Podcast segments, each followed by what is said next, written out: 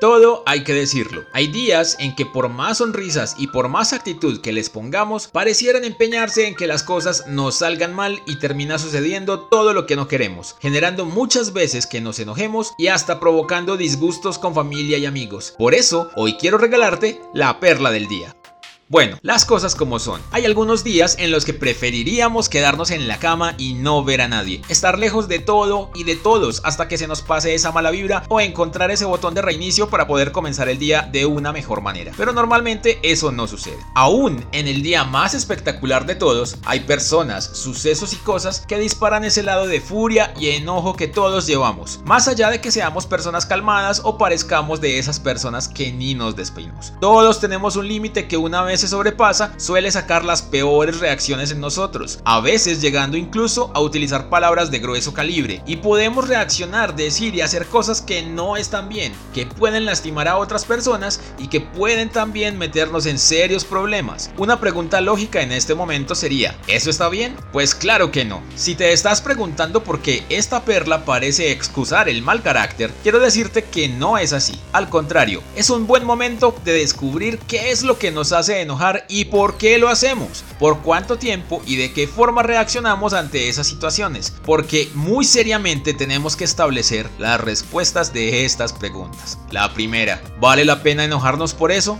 La segunda, ¿cuánto tiempo pasa antes de que se te pase ese enojo? La tercera, ¿es necesario que reaccionemos de esa manera? La cuarta, ¿qué pasa con las personas que están a mi alrededor cuando estoy enojado? ¿Cómo las trato en ese momento? La quinta, ¿qué sucede si trato mal a alguien mientras estoy enojado? Luego de tomar algo de tiempo, no solo contestando a la ligera estas preguntas, sino pensando de verdad en lo que sucede con nosotros, podemos entender que muchas veces son bobadas las que nos hacen enojar, que muchas veces está relacionado con caprichos o costumbres, con cosas que no podemos manejar y que disparan esa acción primaria como un reflejo. Sí, se vale enojarse, pero no se vale tratar mal a otras personas. Sí, se vale enojarse, pero no se vale que te dure todo el día. Sí, se vale enojarse, pero muchas veces ni siquiera quienes hacen o dicen tienen la intención de molestarte. Sí, se vale enojarse, pero no vale la pena que las personas que amas terminen pagando los platos rotos. ¿O crees que sí? Sí, se vale enojarse, pero si tu siguiente reacción es una sonrisa, todo comenzará a cambiar para bien. Enójate, pero toma un par de minutos a solas, cálmate y sal a enfrentar de una mejor manera esa situación.